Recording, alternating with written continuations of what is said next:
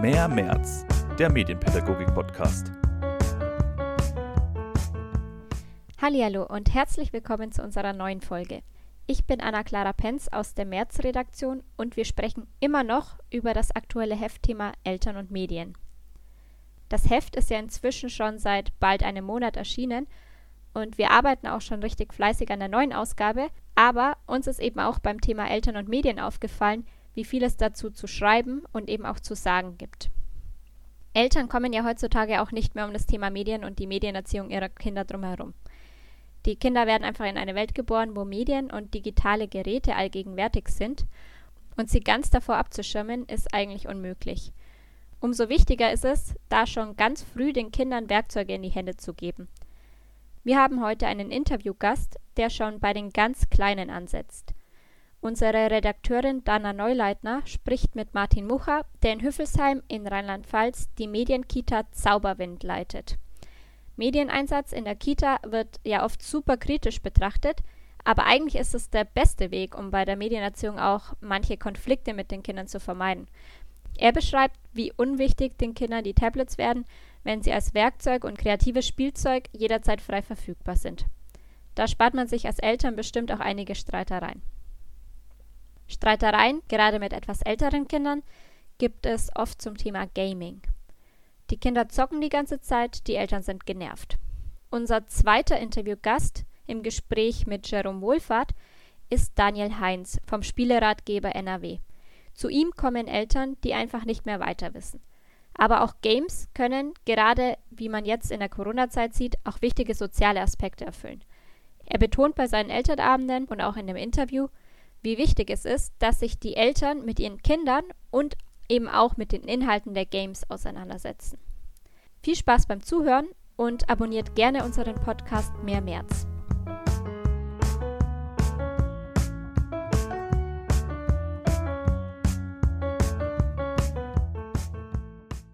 Digitale Medien sind fester Bestandteil im Leben der Erwachsenen, spielen aber auch im Leben von Kindern meist schon eine große Rolle, zumindest in den Familien selbst. In Kindergärten und Kitas kommen sie dagegen oft nur zum Beispiel zur Teamplanung oder zu Dokumentationszwecken zum Einsatz. Anders sieht das bei der Kita Zauberwind aus. Sie liegt in der kleinen Gemeinde Hüffelsheim in Rheinland-Pfalz. In der Kita betreuen derzeit 17 Pädagoginnen bzw. Pädagogen vier Gruppen mit 15 bis 25 Plätzen. Dort werden digitale Medien im Kita-Alltag mit den Kindern verwendet. Bei mir ist heute Martin Mucher. Er ist Leiter der Kita Zauberwind und hilft auch anderen Kitas und Schulen bei der Umsetzung von digitaler Bildung. Hallo und herzlich willkommen, Herr Mucher. Hallo, Frau Neuleitner. Zum Einstieg gleich mal eine Frage, die jetzt in allen Podcast-Folgen unseren Interviewpartnerinnen und Partnern gestellt wurde. Und zwar, was sind Ihre Assoziationen zu unserem Heftthema Eltern und Medien? Das ist äh, eine ganz interessante Frage, Eltern und Medien. Ähm, die erste Assoziation ist, dass es allgegenwärtig ist. Ähm, ich glaube, das ist so, so das Erste, was einem in den Kopf kommt, dass Menschen ihr Smartphone immer dabei haben, was digital ist, dass ähm, erwachsene Menschen immer äh, irgendwas an einem Computer arbeiten, an einem Tablet arbeiten, an einem Handy arbeiten, ähm, ohne Navigationsgerät selten weiter wegfahren oder irgendwo hin, wo sie sich nicht auskennen, dass online bestellt wird, online gesucht wird. Ähm, also, dass das Digitale einfach präsent ist und in der Lebenswelt der Erwachsenen sowieso schon gar nicht mehr wegzudenken ist. Wie ist die Idee entstanden, digitale Medien auch in Ihrer Kita zu integrieren?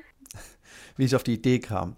Ähm, wenn ich ein bisschen weiter aushole, muss ich dazu sagen, ich komme aus der Jugendarbeit ursprünglich und habe dort schon viel auch das Thema Mediensucht und ähm, Mediennutzung eben aufgegriffen und auch bearbeitet und habe das dann ähm, auch als Herzensangelegenheit mit in die Kita genommen.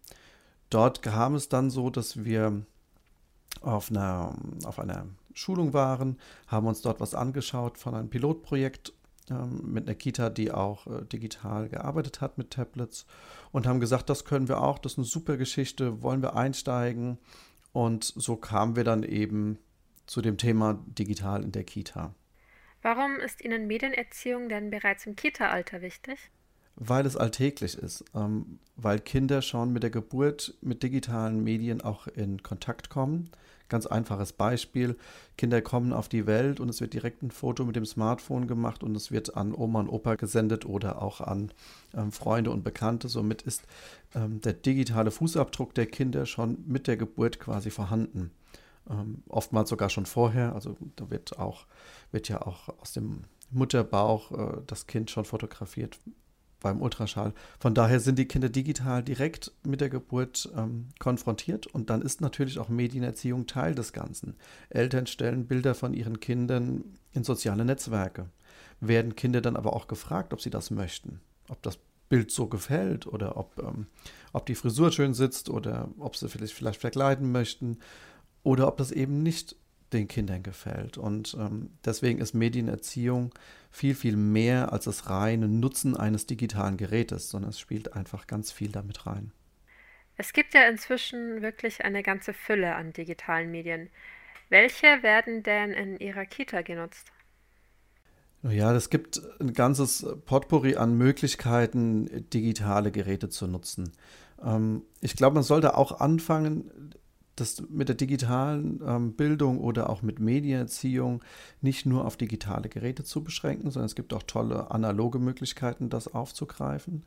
Aber wenn Sie die digitalen Geräte ansprechen, sind in erster Linie meiner Einschätzung nach Tablets äh, wirklich sinnvolle Geräte, die ähm, sehr multifunktional eben auch eingesetzt werden können.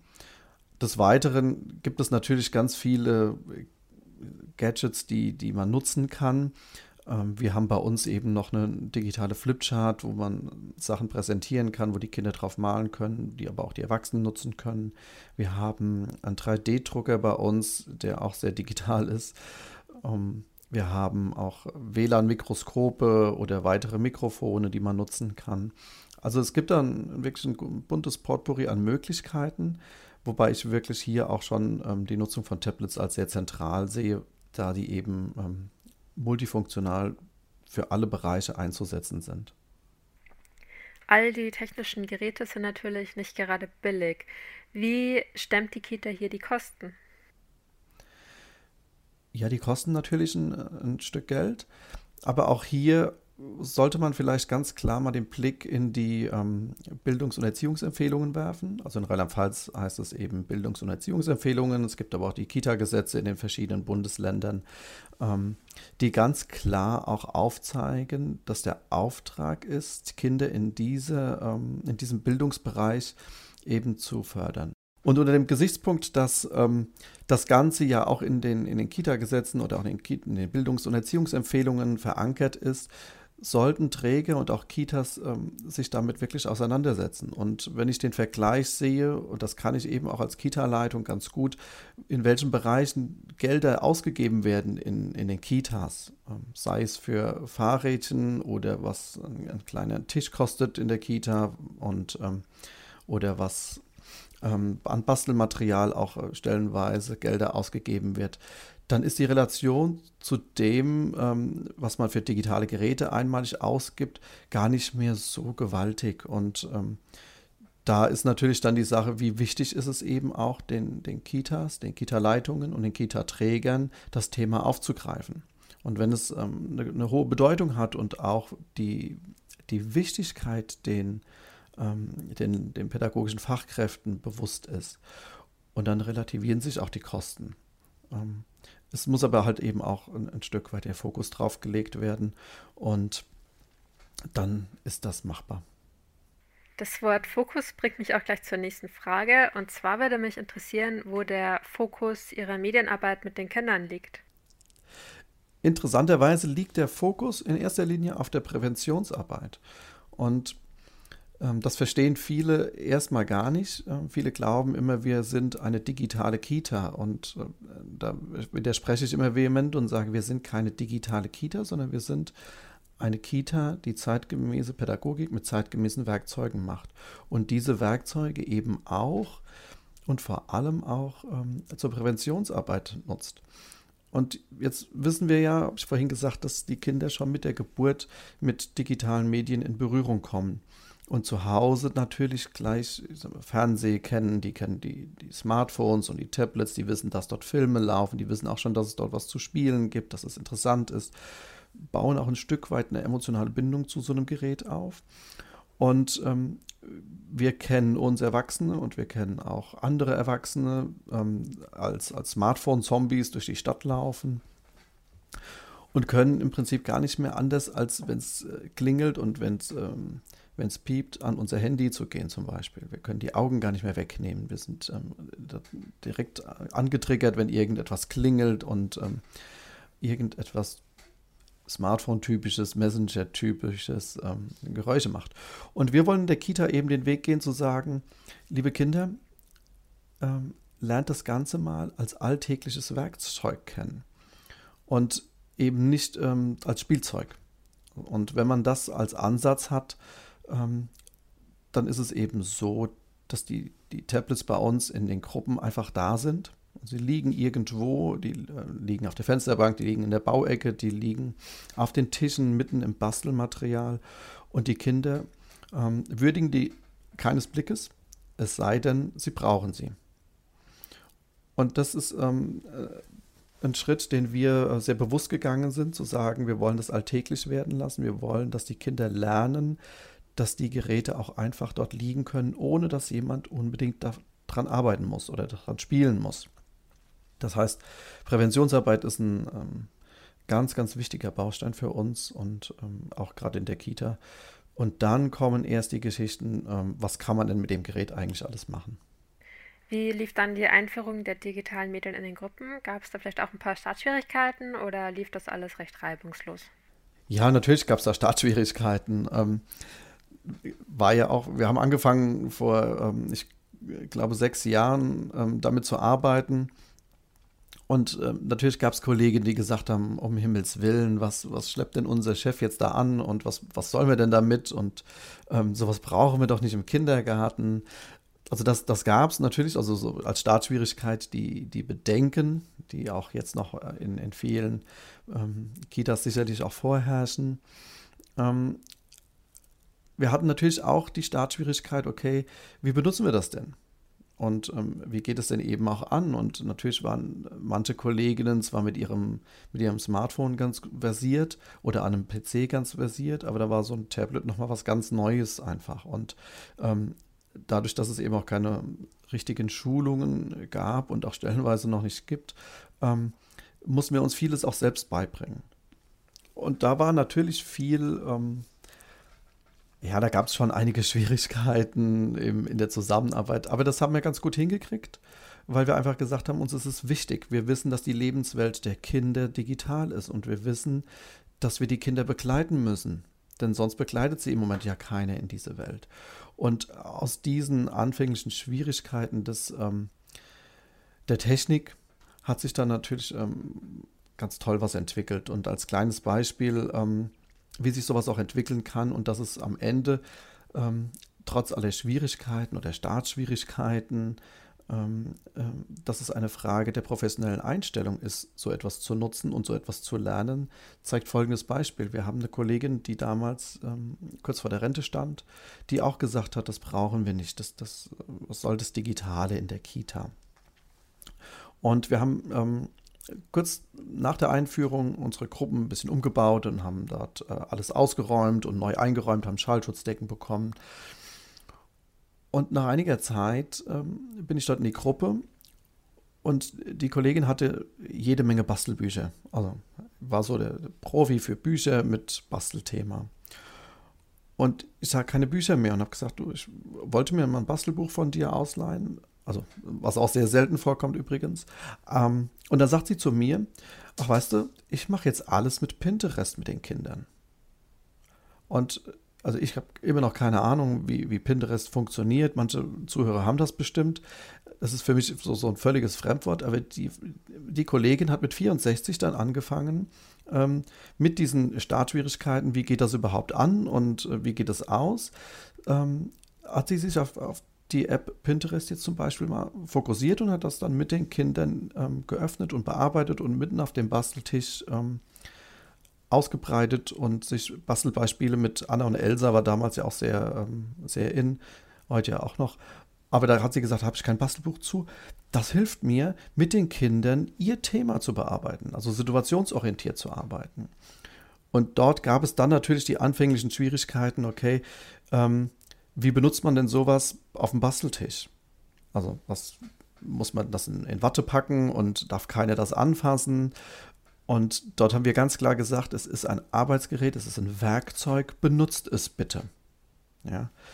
Natürlich gab es dann auch die, die ersten Momente, wo wir dann gesagt haben, ähm, wie, wie kriegt man den Kleber wieder ab vom Bildschirm? Wie kriegen wir denn auch, auch Kleber mit Glitzer wieder ab vom, vom Bildschirm und ähm, so Geschichten? Also es funktioniert alles, aber ähm, das sind so die Anfangsschwierigkeiten. Packen wir es in Watte oder benutzen wir es einfach? Und da bin ich ein Freund von, wenn wir doch Sachen haben, wenn wir Werkzeuge haben, dann benutzen wir die.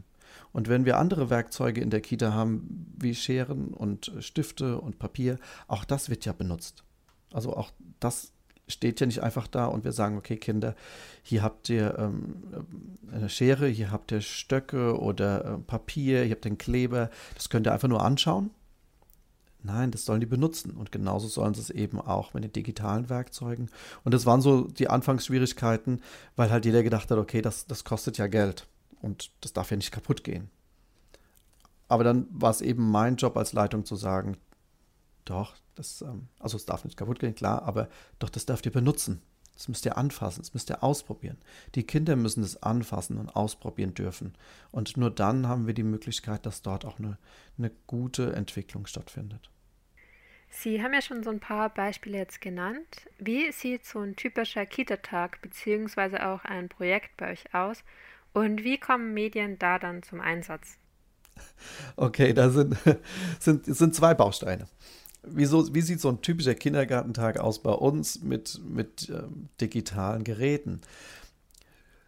Nun, erstmal ist es, ähm, ist es so, dass es auch Tage gibt, in denen wir gar nichts digital machen. Das muss man auch mal dazu sagen. Unsere Kita hat übrigens äh, 4000 Quadratmeter Außengelände, also wir sind auch ständig draußen. Wir haben eine Gruppe, die ist äh, nur draußen und die holt sich morgens, ähm, äh, holen die sich zwei Tablets und nehmen die mit nach draußen in ihre Draußengruppe und haben die einfach dabei. Und manchmal brauchen sie die für ein Foto zu machen, manchmal brauchen sie die für was ähm, zu recherchieren und manche Tage brauchen sie die eben gar nicht. Das heißt, der typische Tag sieht aus, ich äh, schließe mein Büro auf, ähm, Kinder kommen zu mir und sagen, ich brauche mal gerade ein Tablet, dann kriegen die eins, dann verschwinden die wieder und ähm, machen was in der Gruppe damit. Kinder machen übrigens äh, in den seltensten Fällen ähm, was ganz alleine und unbegleitet. Alleine und unbegleitet machen sie es nur dann, wenn eben wir der Meinung sind, dass sie das auch können. Also wenn wir die, die Eignung eben auch den Kindern zutrauen. Und dann sind die erstmal im Einsatz, die Tablets, oder eben auch nicht. Das heißt, es kann sein, dass die Kinder morgens um 8 Uhr kommen, sich ein Tablet holen, ein Foto machen, das ausdrucken und dann das Tablet weglegen und dass es den ganzen Tag eben nicht mehr genutzt wird. Oder es wird eben zu einem Projekt benutzt, das wäre jetzt so das zweite Beispiel. Ähm, dann machen Kinder eben ein Projekt und drehen zum Beispiel einen Stop-Motion-Film. Oder sie malen etwas ähm, mit, dem, mit dem Stift auf dem Tablet und fotografieren sich in ihr gemaltes Bild hinein. So Geschichten und machen dort eben mit Greenscreen-Technik einen kleinen Videofilm draus. Also auch das ist möglich. Aber ich möchte hier ganz klar sagen, ähm, Projekte sind eher die seltene Variante, da wir ganz klar sagen, der Alltag muss eben da sein. Also das ganze Digitale muss in den Alltag integriert werden. Es muss einfach verfügbar sein. Dann verliert es den Reiz des Verbotenen und dann können wir auch gut mit den Kindern dran arbeiten, ähm, weil sie dann, weil da nicht jeder dran muss und nicht jeder unbedingt mal tippen muss und jeder mal auf den Bildschirm schauen muss. Und die wissen, okay, ich darf auch mal. Ja, und wenn wir nur Mittwochmorgens äh, die Projektstunde digital machen, dann sind manche Kinder krank, manche sind vielleicht im Urlaub, dann können sie nicht. Ähm, und dann ist natürlich auch die Enttäuschung groß. Und ähm, so gibt es natürlich Projekte, aber die sind dann eher vereinzelt. Wie sieht es denn mit der Kommunikation zwischen den Eltern und der Kita aus? Läuft die normalerweise zu einem Teil dann schon digital ab? Ja, die äh, läuft also gerade jetzt auch in Corona-Zeiten digital ab. Ähm, das funktioniert auch ganz gut. Also unsere Eltern äh, können das auch sehr gut mitmachen und äh, die kriegen ja ihre Nachrichten dann direkt auf ihr Smartphone und können auch direkt antworten. Von daher funktioniert das, ähm, das wirklich sehr gut. Und hier kann man noch mal was erwähnen. Ähm, ich denke, das passt ja ganz gut, Kommunikation auch in, in Corona-Zeit jetzt. Wir haben ähm, zu Beginn des, des ersten Lockdowns letztes Jahr am ersten Tag für drei Monate jeden Tag viermal täglich einen, einen Live-Morgenkreis gemacht für unsere Kinder, indem wir eben einen Morgenkreis gemacht haben in der Kita und die Kolleginnen und die Kinder konnten sich von zu Hause dann online dazuschalten. Und wir hatten in diesen drei Monaten jeden Tag über 70 Kinder online live dabei. Also sind jetzt nicht die Eltern, die da unbedingt mitkommunizieren, wobei die auch nebendran saßen. Ähm, aber was digital eben leisten kann, ist, äh, dass es dass hier auch Beziehungsarbeit geleistet werden kann. Und äh, das ist ja auch so ein Argument, was, was Kritiker immer wieder dem Digitalen vorwerfen, dass dort Menschen dann ähm, sich isolieren. Und wir haben gezeigt, okay, äh, das verbindet eben auch Menschen. Ja. Und die Kommunikation mit den Kindern hat zum Beispiel auch jetzt, ähm, das haben wir dann auch noch zeitgleich gemacht, ähm, hat über einen YouTube-Kanal stattgefunden, wo wir Videos ähm, installiert haben von uns, die wir selbst produziert haben und die wir dann den Kindern ähm, dort zur Verfügung gestellt haben, um eben zu zeigen, hallo, da sind wir. Wir haben, also das ist ja eine zeit- und ortsunabhängige Möglichkeit, die Videos abzurufen und haben dort jetzt 47.000 Aufrufe. Also ich glaube, dass, ähm, dass das eine gute Möglichkeit ist, auch digital zu kommunizieren mit Eltern und mit Kindern. Auf dem YouTube-Kanal gibt es ja so verschiedene ähm, Geschichten, die die Erzieherinnen erzählen oder auch, dass sie sich verstecken und die Kinder dazu animieren, mitzusuchen. Ist dann die Idee zu dem YouTube-Kanal ausschließlich durch Corona entstanden oder wurde mit dem Gedanken vielleicht davor schon gespielt? Na, wir sind ähm, auf die Idee erst so richtig mit Corona gekommen. Ähm, freitags war ja klar, in, äh, dass wir schließen montags. Und ich habe ja ein wunderbares Team von Kolleginnen, die ähm, sehr, sehr engagiert sind und die sich direkt überlegt haben, okay, wir müssen irgendwie den Kontakt zu den Kindern halten und haben dann von Freitagmittag bis Montagmittag an, an Videos gearbeitet und haben sich dann ähm, jede Menge Ideen zurechtgelegt. Und die konnten natürlich nicht alle auf einmal abgearbeitet werden, sondern dann hat sich das natürlich ein bisschen aufgebaut. Und ähm, da muss ich dazu sagen, die Kollegen haben sich dann auch in, in der Kreativität immer versucht, ein bisschen zu überbieten und ähm, immer anspruchsvollere Videos gedreht.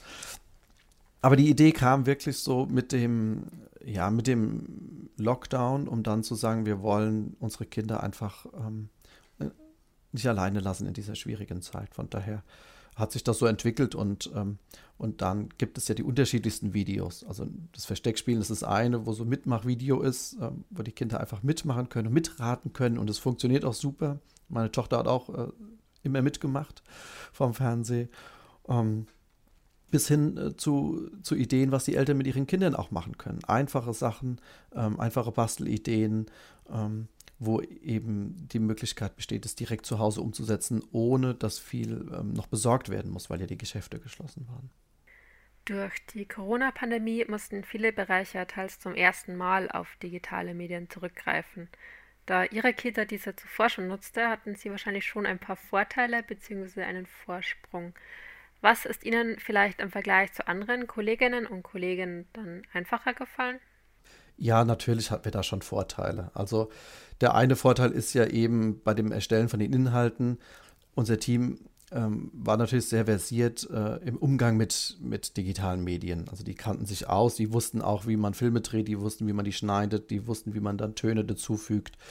Das ging natürlich leichter von der Hand, weil wir einfach ähm, schon die Erfahrung hatten. Klar. Digitale Medien sorgen ja gerne mal für Diskussionsstoff. Was für Rückmeldungen bekommen Sie von Kindern, von Eltern, aber auch von außerhalb zum Medieneinsatz in der Kita? Okay, da muss man mal sortieren. Also von den Kindern ähm, ist eine ganz normale Rückmeldung. Die, die Kinder, also sag mal, wenn Kinder kommen, die bei uns mit, mit jungen Jahren kommen, für die ist das ein ganz normales Werkzeug wenn Kinder kommen, die, die schon fünf Jahre alt sind, die sind natürlich erstmal so ein bisschen ähm, irritiert, dass eben auch digitale Medien bei uns alltäglich verfügbar sind, bis sie merken, okay, Es ist kein, kein Spiel drauf, was sie spielen können. Und es gibt auch keine, keine Fernsehsendung, die sie da drauf gucken können. Ansonsten ist es für die eine ganz, ein ganz normales Werkzeug. Also da gibt es keine besondere Reaktion.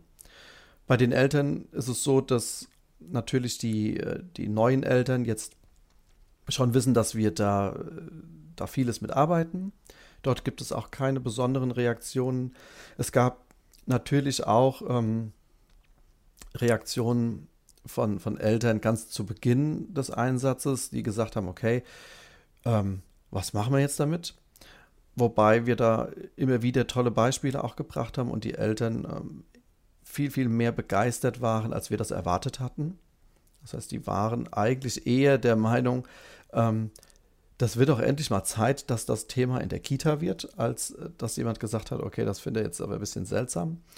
Und äh, da muss man wirklich sagen, ähm, dass unsere Eltern bei uns in der Kita das früh verstanden haben, dass Kinder eben in einer anderen Lebenswelt aufwachsen als sie selbst. Also wir Erwachsenen haben eine ganz andere Kinderlebenswelt gehabt, als das, was die Kinder heutzutage eben haben. Und, ähm, und Menschen von außerhalb sind am Anfang immer ein bisschen irritiert, weil sie eine digitale Kita ja erwarten und dass äh, jedes Kind mit einem Tablet ähm, durchs Haus läuft und jedes Kind immer irgendwo was tippt und sind irritiert, dass das gar nicht der Fall ist. Und das ist das, was ich ja vorhin gesagt habe. Wenn man dann ähm, aufzeigt, was die Kinder machen können an kreativen Möglichkeiten, aber dass, ähm, dass es erstmal auch ums Präventive geht und dass wir vieles auch schon, was digitale Bildung betrifft, analog machen können, also ohne was Digitales, dann sinkt auch so die Hemmschwelle, sich da mal ranzutrauen. Und wenn man dann an die Technik an sich geht und zeigt, wie einfach auch ähm, solche Geräte zu bedienen sind und was für einfache Projekte man machen kann, ähm, dann schwindet dann noch mehr die Hemmschwelle, sich ranzutrauen. Und ähm, die Kollegen haben sogar eher Spaß und wollen. Und das ist für uns einfach immer schön, weil ähm, uns das, wir, wir sehen immer äh, die Entwicklung in den, in den Fachkräften, wenn sie zu uns kommen und erstmal so ein bisschen skeptisch sind und am Ende sagen, okay, das müssen wir auch dringend machen. Damit Kindern ein guter Umgang mit Medien nahegebracht werden kann, müssen die Erzieherinnen und Erzieher natürlich selber mit diesen Medien umgehen können. Sie haben ja vorher schon gesagt, dass manche Schulungen eben noch fehlen. Inwiefern ist denn Medienerziehung bei der Ausbildung zur Erzieherin bzw. zum Erzieher verankert und was würden Sie sich hier vielleicht noch wünschen? Naja, die Medienerziehung ist da, glaube ich, ähm, noch sehr spartanisch verankert. Ähm, ich würde mir halt wünschen, ähm, dass hier die Medienerziehung viel tief äh, greift, also digitale Bildung eben nicht nur als, ähm, als Nutzung von einem digitalen Gerät sieht, sondern was spielt alles in die digitale Welt eben mit rein. Das, was ich vorhin gesagt habe, mit dem Beispiel möchtest du auf dieses Foto. Ähm, das heißt, Recht am eigenen Bild, das kann man den Kindern schon früh beibringen. Man kann das Thema Coding schon früh beibringen, ganz analog also logisches Denken. Wir können den Kindern aber auch das Thema Fake News gut schon beibringen. Also Medienerziehung ähm, heißt nicht nur auf einem Gerät tippen oder irgendwas hin und her wischen, sondern es kann viel, viel mehr bedeuten. Und ähm, das müsste halt auch viel mehr in den Fokus, ähm, in, in die Ausbildung kommen und ist dort wirklich nur ganz zart verankert. Ähm, und dort müsste einfach viel mehr auch die Praxiserfahrung von Einrichtungen rein, die sich mit dem Thema aktiv beschäftigen. Das heißt, wie kann Ihrer Meinung nach gute Medienerziehung in der Kita gelingen? Die kann auf jeden Fall dann gelingen, wenn die Teams offen sind für das Thema, wenn die Teams sich bewusst werden, dass sie ähm, die Lebenswelt der Kinder auch tatsächlich aufgreifen und digitale Medien eben nicht ausklammern. Die kann dann gut gelingen, wenn die pädagogischen Fachkräfte Spaß daran haben, das zu nutzen, also auch die Geräte zu nutzen. Und wenn ähm, die pädagogischen Fachkräfte ihre eigenen Kompetenzen gut kennen und dann das digitale Werkzeug als ein Werkzeug für sich selbst entdecken. Das heißt zum Beispiel, was ich gesagt habe vorhin, die ähm, Kollegin, die, die Pinterest benutzt, die kann sonst wahrscheinlich kaum irgendwas anderes benutzen aber die kennt sich in diesem Bereich einfach richtig gut aus. Es gibt Kolleginnen, die haben riesen Spaß daran, mit den Kindern Videos zu drehen. Das heißt, die kennen die Möglichkeiten, der, der Videobearbeitung super gut. Und es gibt Kolleginnen, die kennen sich vielleicht im Bereich der Musik gut aus, weil die Musik so toll finden, weil die Spaß haben am Musikthema und ähm, sehr musikalisch sind. Die müssen aber auch sonst nichts können. Und analog ist es doch genauso. Keine meiner Kolleginnen würde sagen, Martin, komm mal, wir brauchen dich, um was zum, zu basteln. Da würde niemand auf die Idee kommen. Ähm, es gibt Kollegen, die gehen unheimlich gerne raus in die Natur, die kommen schon ähm, mit, mit den Stiefeln an und die Regenjacke an und ähm, direkt aufs Außengelände, alle Kinder gehen mit. Und es gibt Kolleginnen, die sagen, oh, ich mag heute nicht unbedingt in den Regen gehen. Das heißt, wenn ich meine eigenen Kompetenzen kenne, und das ist ja von Vorteil, weil das ist ja eigentlich ein ureigenes Thema von uns Pädagogen, dann kann ich das Werkzeug digital genau für diese Kompetenzen eben auch einsetzen. Und das ist auch ein wichtiger Teil von Medienerziehung, ähm, glaube ich, dass dann in, in den Schulen aufgezeigt werden soll, dass das Digitale einfach ein, ein Medium ist, ein Werkzeug ist. Es kann ein Katalysator sein, man kann aber auch beibringen, das schon frühzeitig einfach mal auf die Seite zu legen. Zum Abschluss nochmal ein Rückbezug zu unserem Heftthema. Was würden Sie sich von Eltern in Bezug auf Kinder und Medien wünschen? Ich würde mir von ähm, Eltern wünschen, dass sie sich mit dem Thema einfach ein Stück weit mehr auseinandersetzen als, ähm, ich sag mal, die reine Nutzung des Ganzen. Also die reine Nutzung des, das, was wir kennen mit, ähm, mit Videospielen oder Fernsehschauen, sondern was kann man vielleicht auch kreativ dort gestalten. Und dort kann man zum Beispiel auch, auch malen, man kann tolle Videos selbst gestalten, ähm, man kann die unterschiedlichsten Geschichten machen und ähm, dort die Eltern einfach zu animieren, schaut mal ein bisschen tiefer rein, was kann man denn dort machen und wie kann man es eben auch wieder weglegen. Ähm, ein schönes Beispiel hierfür ist, wir haben ein Kind gehabt, der hat ein, ein eigenes E-Book erstellt bei uns in der Kita. Und wir haben das E-Book äh, den Eltern zugeschickt per E-Mail und die, die Mutter hat mich direkt darauf angerufen und hat gesagt, wie, wie hat das funktioniert und wie hat denn, denn mein, mein Kind das gemacht? Und ich habe dann gesagt, das kann ich Ihnen gar nicht so genau sagen, aber Sie können ihn gerne fragen, der kann Ihnen das mal erklären. Und machen Sie es doch mal zu Hause. Und dann haben die zu Hause mit ihrem Kind ein eigenes E-Book erstellt. Das heißt, ich würde gern Eltern ermutigen, ein, ein, Stück über den Tellerrand zu schauen, über den Tellerrand Social Media, Online-Einkaufen und Online-Suche sondern was könnte man denn noch machen? Und sich hier vielleicht nicht unbedingt von, von den tollsten äh, Lern-Apps verleiten lassen, sondern einfach nur mal, was kann ich denn mit einer Kamera und meinem Kind Tolles anstellen? Ohne dass ich es irgendwo posten muss oder so, aber ähm, raus in die Natur, ein Foto machen von, von der Pflanze und das nachzeichnen oder in Schwarz-Weiß umwandeln und dann auf dem Tablet nachzeichnen und dann ausdrucken und sich selber dort noch nebendran stellen in, in eine Miniaturform zum Beispiel. Und dann die, die Pflanze benennen. Was ist das für eine Pflanze? Was passiert denn da? Und wie, wie sind so Größenverhältnisse? Und wie schwer ist so ein Blatt eigentlich? Und wie schwer bist du denn? Komm, wir wiegen uns mal mit einer digitalen Waage. Also ähm, die digitale Welt wirklich ein bisschen weitläufiger auch zu sehen, die Scheuklappen aufzumachen und auch ähm, zu lernen, es als Werkzeug zu sehen, eben nicht als, ähm, als Spielzeug. Vielleicht haben jetzt auch einige unserer Zuhörerinnen und Zuhörer Lust bekommen, aktiv zu werden und selbst ein Projekt mit ihren Kindern zu machen. Dann sind wir jetzt tatsächlich schon am Ende unseres Interviews. Vielen herzlichen Dank, dass Sie sich die Zeit genommen haben und uns Einblick in Ihren Kita-Alltag mit digitalen Medien gegeben haben. Dankeschön, dass ich hier sein durfte.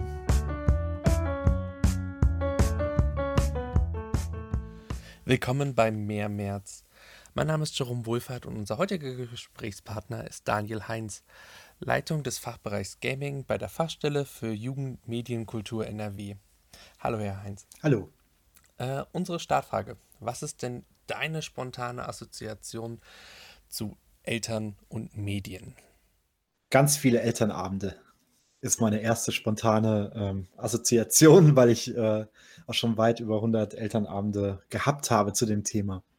Du hast jetzt gerade gesagt, dass du schon bei knapp 100 Elternabenden warst. Sind, verschwimmen die dann alle oder stechen da einzelne hervor? Wie ist da deine Erfahrung? Also manchmal kommt man zu einem Ort, wo man schon mal war äh, und äh, begegnet Menschen, die man schon mal kannte und äh, das, das, verschwimmt dann wirklich. Aber es gibt immer diese, diese Leuchttürme, also Elternabende, wo man ganz besondere Dinge erlebt, äh, wo eine äh, Dynamik auf einmal auftritt. Zum Beispiel gab es schon Elternabende, wo ich auf einmal komplett überflüssig war, wo wir in der Vorstellungsrunde schon angefangen haben zu diskutieren ähm, und am Ende der Veranstaltung ähm, ja, haben sich alle Eltern in der WhatsApp-Gruppe zusammengeschaltet. Also das äh, sind natürlich diese Elternabende, die einem immer in Erinnerung bleiben. Jetzt hast du ja, wie gesagt, gesagt, dass du schon so viele Elternabende gemacht hast. Jetzt ja. wollte ich einfach mal fragen, ähm, zwischen Elternabend 1 und ich sage jetzt mal Elternabend 100, hat man, hat sich natürlich über die Jahre natürlich einiges verändert, aber haben sich auch für dich, also haben sich Elternabende als solche mit auch verändert? Und, äh, und, und wie, wie sieht dann diese Veränderung aus? Also zunächst mal, bei mir hat sich was getan, äh, um das vorwegzuschieben. Also ich habe angefangen, Elternabende zu machen. Da war ich noch gar kein Vater. Ähm, und dann habe ich viele schlaue Dinge ähm, erzählt. Als ich dann selbst in der Rolle des Erziehenden war, musste ich die alle nochmal kritisch hinterfragen. Also dann konnte ich auch dieses Vormedienparken äh, dann äh, viel besser verstehen. Zum Beispiel bei Eltern hat sich richtig, richtig was getan. Also vor 15 Jahren ähm, habe ich Elternabende zum Thema Games äh, gehalten. Da hatte ich das meistens mit Nichtspielenden äh, zu tun. Also die Eltern, die dort saßen, hatten meistens gar keine eigene äh, Medienbiografie, wo äh, Games vorkamen. Ähm, und heute sitze ich oftmals vor Eltern, die haben mehr Spielerfahrung als ich selbst gehabt in äh, ihrer Vergangenheit. Und ähm, dadurch hat sich natürlich auch dieser Diskurs ein bisschen verschoben, also dass, dass man äh, mittlerweile äh, viel mehr ähm, zu Eltern spricht oder mit Eltern in Kontakt sind, ähm, die ähm, auf ein eigenes Spielverhalten auch zurückschauen können. Jetzt hast du ja gerade erzählt, dass äh, sich, dass du dich auch verändert hast mit den, mit den Elternabenden durch die Sache deiner eigenen Vaterschaft. Ja. Inwiefern hast du dich denn da verändert? Und inwiefern hat sich da auch deine Eltern an, was du da weitergibst, verändert? Ja, also dieses, dieses Regeln ähm, aufstellen, Regeln einhalten, ähm, also, also viele Tipps, äh, die ich damals äh, gegeben habe, ähm, habe ich dann auch nochmal kritisch hinterfragt und ähm, was macht überhaupt Sinn, was macht keinen Sinn. Äh, mittlerweile bin ich bei dem Punkt, dass man auf Elternabenden oder im Kontakt mit Eltern eigentlich nur Rezepte weitergeben kann. Und in der Familie äh, muss man dann schauen, was schmeckt. Also ähm, zum Beispiel solche, solche starren Nutzungszeiten, äh, die fand ich noch nie eigentlich gut, aber das ist immer nur so ein Orientierungspunkt.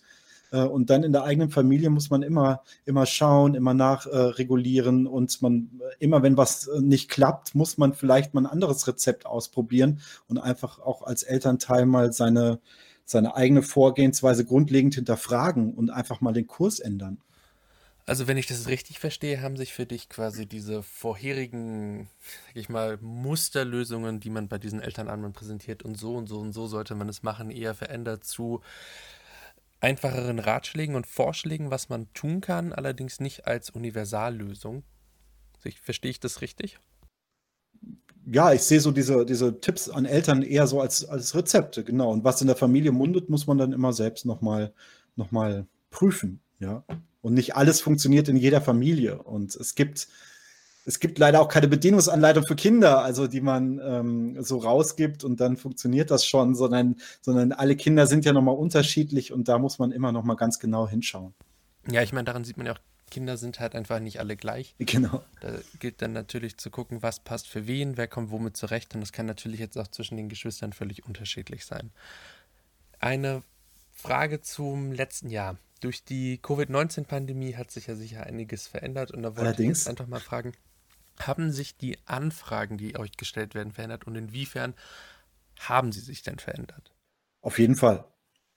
Also ich von den Anfragen her kann man sagen, dass wir mittlerweile Kontakt zu vielen Eltern haben, äh, die fragen, äh, wie kann man überhaupt äh, die Games so einsetzen, dass man in Kontakt bleibt. Ähm, also welche, welche sozialen Funktionen erfüllen denn die Games überhaupt? Ähm, und wir haben mittlerweile sogar schon teilweise von Großeltern Anfragen, ähm, die einfach mit ihren Enkeln in Kontakt bleiben können und die dann fragen, äh, was gibt es denn da so? Also was kann ich denn mit meinem Enkel oder mit meiner Enkelin zusammenspielen? Ähm, weil wir können uns jetzt durch die äh, Corona-Pandemie nicht mehr sehen. Und da hat sich auf jeden Fall schon was geändert in dieser Beratung. Ah, du hast ja jetzt gerade auch erzählt, dass sich da auch äh, Großeltern mit auch ähm, informieren. Jetzt wollte ich mal fragen, was empfiehlt ihr denn da? Oh, wir geben jetzt immer neue ähm, Artikel heraus. Äh, also die, ähm, die Spiele haben sich jetzt mittlerweile, auch diese Trends sind ja immer ablesbar, äh, zum Beispiel auf Twitch. Und es gibt von Among Us über solche Stadtland-Fluss-Klone. Ähm, äh, bis hin zu äh, Gartic Phone. Das ist ein Spiel, was wir im Moment ähm, öfters mal empfehlen, was wir auch gemeinsam im Team spielen. Das ist so ähnlich wie dieses stille Post, nur dass man malt und dann jemand anderes muss äh, einen Satz dazu schreiben, äh, was der andere gemalt hat und dann muss der nächste wieder ein Bild malen und das ist unheimlich witzig, was am Ende sozusagen von dieser stillen Post dann rauskommt. Also das sind solche kleinen Spiele, ähm, die man auch durchaus mal für so im Freundeskreis oder der Familie mal nutzen kann. Äh, wenn man das jetzt so hört, ist es ja total spannend. Und ähm, wie ist es dann mit, also gibt es dann auch Veränderungen im Verhalten der Eltern und in wie haben die sich denn gezeigt? Ähm, diese Anfragen, die direkt zu uns kommen, das ist nur ein Teil der Elternschaft. Das sind grundsätzlich die Eltern, äh, die sich interessieren, die ihre Kinder gerne unterstützen wollen. Und ähm, die wir sowieso sehr gut erreichen durch Medientipps, ähm, die proaktiv nach Rat suchen. Äh, wir haben allerdings noch die andere Elternschaft. Also ich will das nicht zweiteilen. Also es gibt ganz, ganz viele unterschiedliche Elterntypen. Ähm, aber dort, wo wir ähm, sonst auch schwer rankommen und wo es jetzt noch schwerer wird, äh, werden diejenigen Eltern, wo es halt keine Regeln gibt, die ihre Kinder vielleicht nicht unterstützen, die nicht hinschauen, die Kinder nicht begleiten. Und ähm, da hat sich natürlich auch was verändert. Also, dass, dass wir dort ähm, durch diese Corona-Pandemie noch schwerer hinkommen. Und äh, wir können auch die, die Kinder und Jugendlichen nicht unterstützen mit unseren Angeboten oftmals. Deswegen haben wir viele Angebote jetzt ins Digitale verlegt, äh, damit die überhaupt ähm, irgendjemand haben, äh, der sich mit ihnen auseinandersetzt.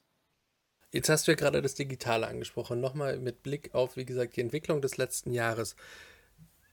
Wie war es denn für euer Team und wie musstet ihr euch denn da eigentlich auch umstellen? Welche Erfahrungen habt ihr da gemacht?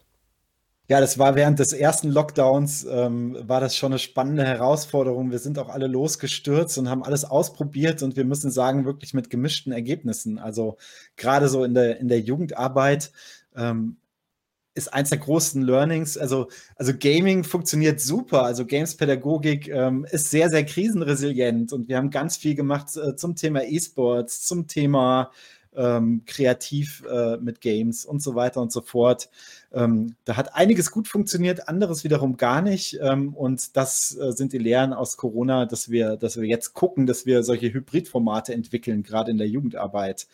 Ähm, und äh, gucken, dass wir das Beste aus beiden Welten nehmen. Also, dass wir teilweise online äh, Dinge machen, äh, teilweise in Präsenz und dann dort auch Mischformen. Äh, was die Eltern angeht, ähm, ja, auch dort muss ich sagen, diese Online-Elternabende funktionieren auch ähm, überraschend gut. Ähm, da haben wir teilweise hohe Resonanzen äh, und da kann man sich eigentlich auch nicht beschweren, bis auf, dass man, wie gesagt, bestimmte äh, Elterntypen da auch nicht erreicht. Aber äh, gerade dieses Unverbindliche und man macht mal kurz den Rechner an, man muss nicht extra in die Schule oder in die Kita oder sowas fahren äh, und daran teilnehmen, ähm, sondern man kann das ein bisschen unverbindlicher machen. Auch dort, ähm, ähm, ja, hat sich so diese Online-Umstellung als durchaus fruchtbar erwiesen. Apropos ähm, jetzt der Online-Elternabend, wie darf man sich das denn eigentlich vorstellen? Geht ihr da proaktiv auf Einrichtungen zu und sagt, wir haben das? Oder kommen die Einrichtungen auf euch zu? Oder werden die quasi einfach, gibt es einen fixen Online-Termin, bei dem man einfach äh, quasi, sage ich jetzt einfach mal, vorbeischneiden kann? Wie darf man sich das denn vorstellen? Wir werden meistens von Einrichtungen äh, gefragt. Also wir in der Förderstruktur sind wir eher ähm, für die Jugendhilfe zuständig. Ähm, also für, für Jugendeinrichtungen, aber natürlich machen wir das an Schulen auch. Ja. Und natürlich in Kindertageseinrichtungen. Du hast jetzt ja vorher erwähnt, wie gesagt, bei euch gab es auch gemischte Ergebnisse, aber wo hast du denn eine positive Entwicklung jetzt in dieser ganzen Phase auch mit wahrgenommen? Dass vieles mutiger geworden ist und ähm, dass ähm, die Pädagogik viel digitaler auf einmal geworden ist und dass auch viele äh, Barrieren, die es vorher gab, äh, mittlerweile weg sind. Ähm, und ja, ich sag mal so, alle sind gerade so im, im, Aufbruchsmodus. Also man bekommt das ja auf der einen Seite bei der Schule mit und auf der anderen Seite äh, natürlich auch in vielen anderen gesellschaftlichen Bereichen. Ähm, auch Eltern äh, sind natürlich viel digital interessierter geworden und auch äh, viele haben auch das Medium Games äh, neu für sich entdeckt und ich denke, das war durchaus was Positives, aber natürlich auch immer mit Noten von äh, Problematik äh, mit dabei. Also das wir natürlich nicht gut vorgearbeitet haben in der Digitalisierung. Das ist, glaube ich, jedem bewusst, äh, der sich mal diese ganzen äh, Tools anschaut, mit denen die Kinder momentan Homeschooling machen müssen. Ähm, und es ist auch ein bisschen schade. Ich finde, Games können auch gut zum äh, Lernen eingesetzt werden. Ähm, auch da wünsche ich mir in Zukunft vielleicht eine Förderung, dass sowas äh, ganz gezielt auch staatlich unterstützt wird, also dass wir ähm, digitale Games äh, viel stärker auch im Lehr-Lernkontext wiederfinden ähm, und natürlich auch in Förderstrukturen für die äh, Jugendhilfe, dass dort einfach das Medium ähm, viel stärker ankommt. Das würde ich mir wünschen, ja. Wenn ich da jetzt höre Games und Lernen, ähm, dann muss ich so ein bisschen noch an meine äh, Schulzeit zurückdenken. Das war dann auch groß aufkommen in den CD-ROM-Spielen mit, äh, ich glaube, Mathe und vor allem Englisch und die waren schon nicht gut. Also das muss man jetzt schon auch mal irgendwie ein bisschen erwähnen und ähm, mhm. was eigentlich so ein bisschen schade ist, weil die, sie hatten, glaube ich, schon ein gewisses Potenzial. Jetzt weiß ich gar nicht, hat sich der Markt irgendwie verbessert? Ist es mhm. gleichbleibend gut gewesen? Gibt solche Sachen heute überhaupt noch? Jetzt in Form, also es gibt jetzt ja Apps und Code, deswegen, also ich finde es total spannend.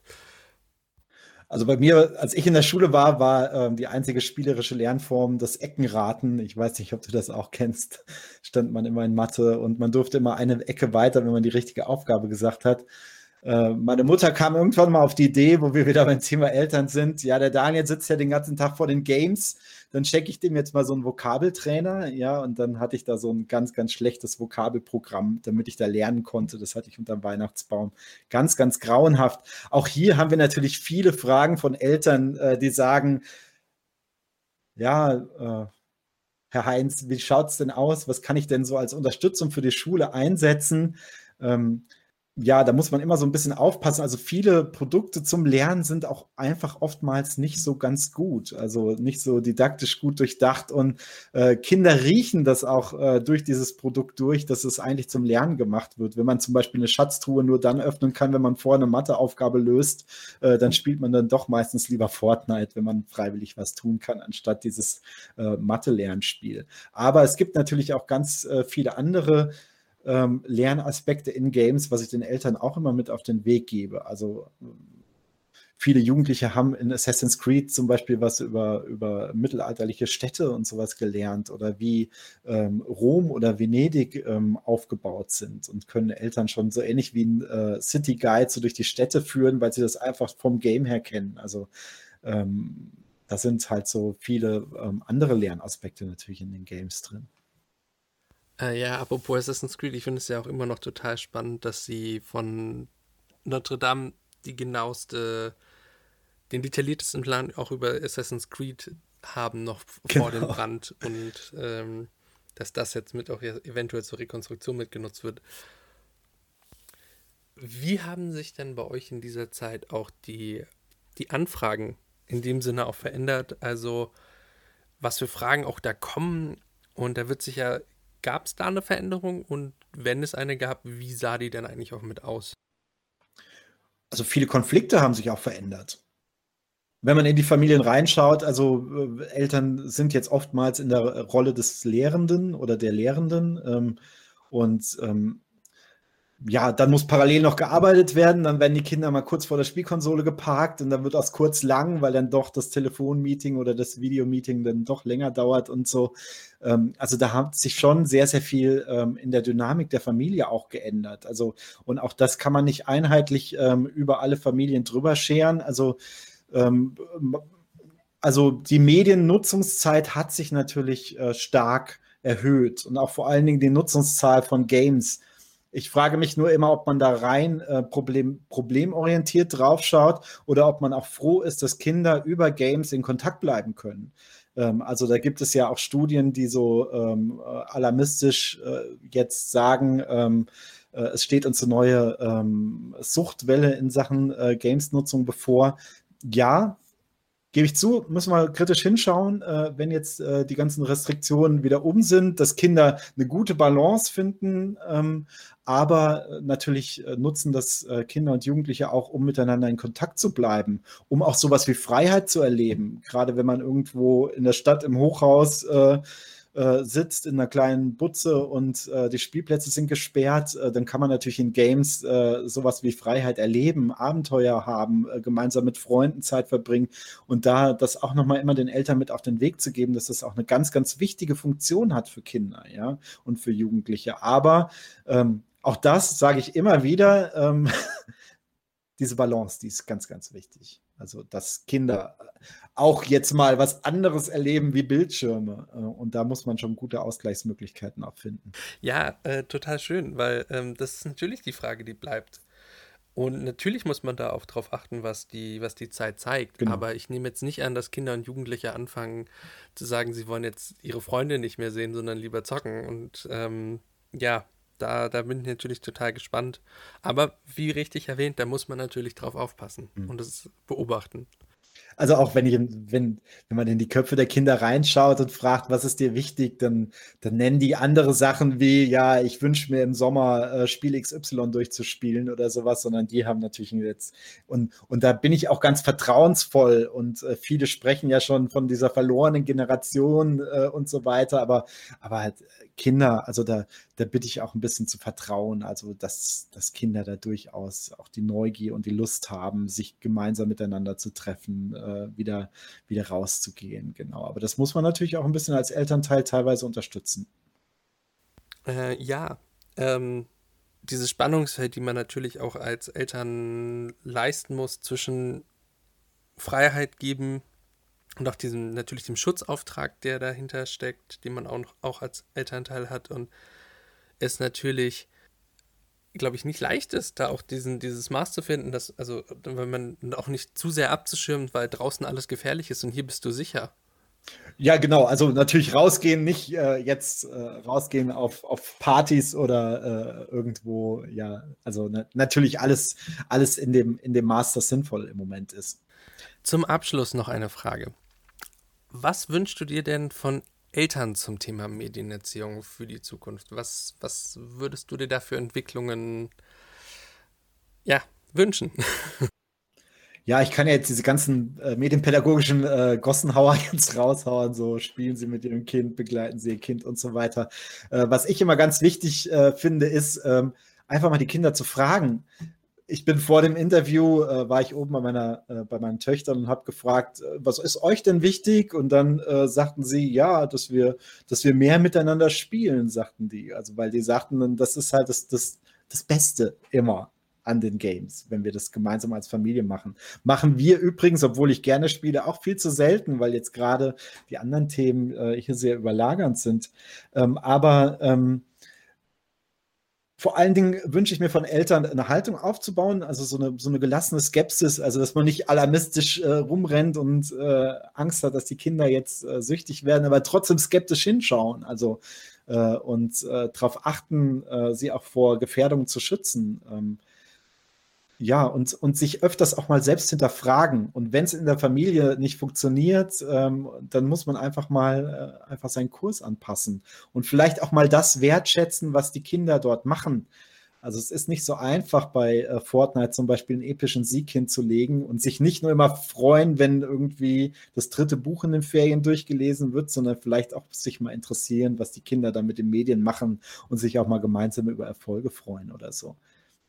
Finde ich unter dem Aspekt total spannend, dass du das so, so erwähnst, weil ich erinnere mich noch haargenau an unsere Jugend, als wir, was wir Konflikte mit unseren Eltern hatten zwischen, äh, darüber, dass wir die Simpsons geschaut haben, weil es für uns eben schon eine, eine, intelligente Serie war, die, die auch so gesellschaftskritisch Sachen mit aufgenommen hat und auch so aufgenommen hat, dass wir sie auch ehrlicherweise gut, also verstanden haben und auch irgendwie Dinge auch daran auch begriffen haben. Mhm und für unsere Eltern war das einfach nur eine dämliche Zeichentrickserie, aber da wurde sich halt auch nie ähm, nicht auseinandergesetzt. Also, ich, also aus dem Bereich kenne ich das auch noch von früher ganz, ganz stark. Genau. Und je älter die Kinder werden, und das ist mir noch ganz wichtig, vielleicht, äh, also einfach dieses Vertrauen geben. Und das ist ganz wichtig, dass Kinder merken, okay, meine Eltern vertrauen äh, mir und das macht die Kinder auch stark in dem Moment. Also natürlich muss man bei jüngeren Kindern noch mal ein bisschen genauer hinschauen und begleiten, an der Hand nehmen, gemeinsam äh, auch die Medien ähm, erleben. Äh, je älter die Kinder werden, desto mehr Freiräume muss man ihnen geben und einfach auch mal auch mal an die Kinder glauben, dass sie da schon durchkommen. Ja und ähm, und wenn es dann doch nicht klappt, dann auf jeden Fall auch die zahlreichen Hilfsangebote auch in Anspruch nehmen. Ja. Wie siehst du das denn dann auch mit so Situationen, wie wenn Kinder und Jugendliche beim Spielen oder in Medien auf Sachen stoßen, die sie eventuell nicht jetzt komplett für ihr Alter entsprochen haben und die, die ihnen dann begegnen, die ihnen Angst machen, über die sie sprechen möchten und wenn dann aber ein Klima zu Hause herrscht, dass sowas eh böse ist und dass man das eh nicht hätte machen sollen und dass man da quasi dann es ja mehr oder weniger nur als Beschädigung sieht, dass, dass, ja, dass man damit ja recht hatte und dass es ja alles, alles nicht gut ist. Ähm, wie, wie siehst du das? Da gibt es ja auch aus, eine gute Studienlage, also dass gerade die, die äh, Familienhäuser, wo, wo halt ähm, so ein Klima herrscht, sage ich jetzt mal, wo die Eltern nicht sagen, solange du die Füße unter meinem Tisch hast, äh, hast du hier nichts zu sagen und so weiter. Das, das natürlich so eine offene Auseinandersetzung, so ein, so ein Interesse und auch ein klares Begründen von Verboten und sowas viel eher ähm, dazu führt, ähm, ja, dass, dass, man, dass man halt miteinander im Gespräch bleibt. Und das ist, glaube ich, auch ganz wichtig, ähm, damit Kinder auch zu einem kommen. Ja. Äh, dann bedanke ich mich recht herzlich für das Interview. Ich bedanke mich auch. Und äh, wünsche dir noch einen schönen Tag. Vielen Dank, dass du dabei warst. Gleichfalls. Das war Mehr März, der Medienpädagogik-Podcast.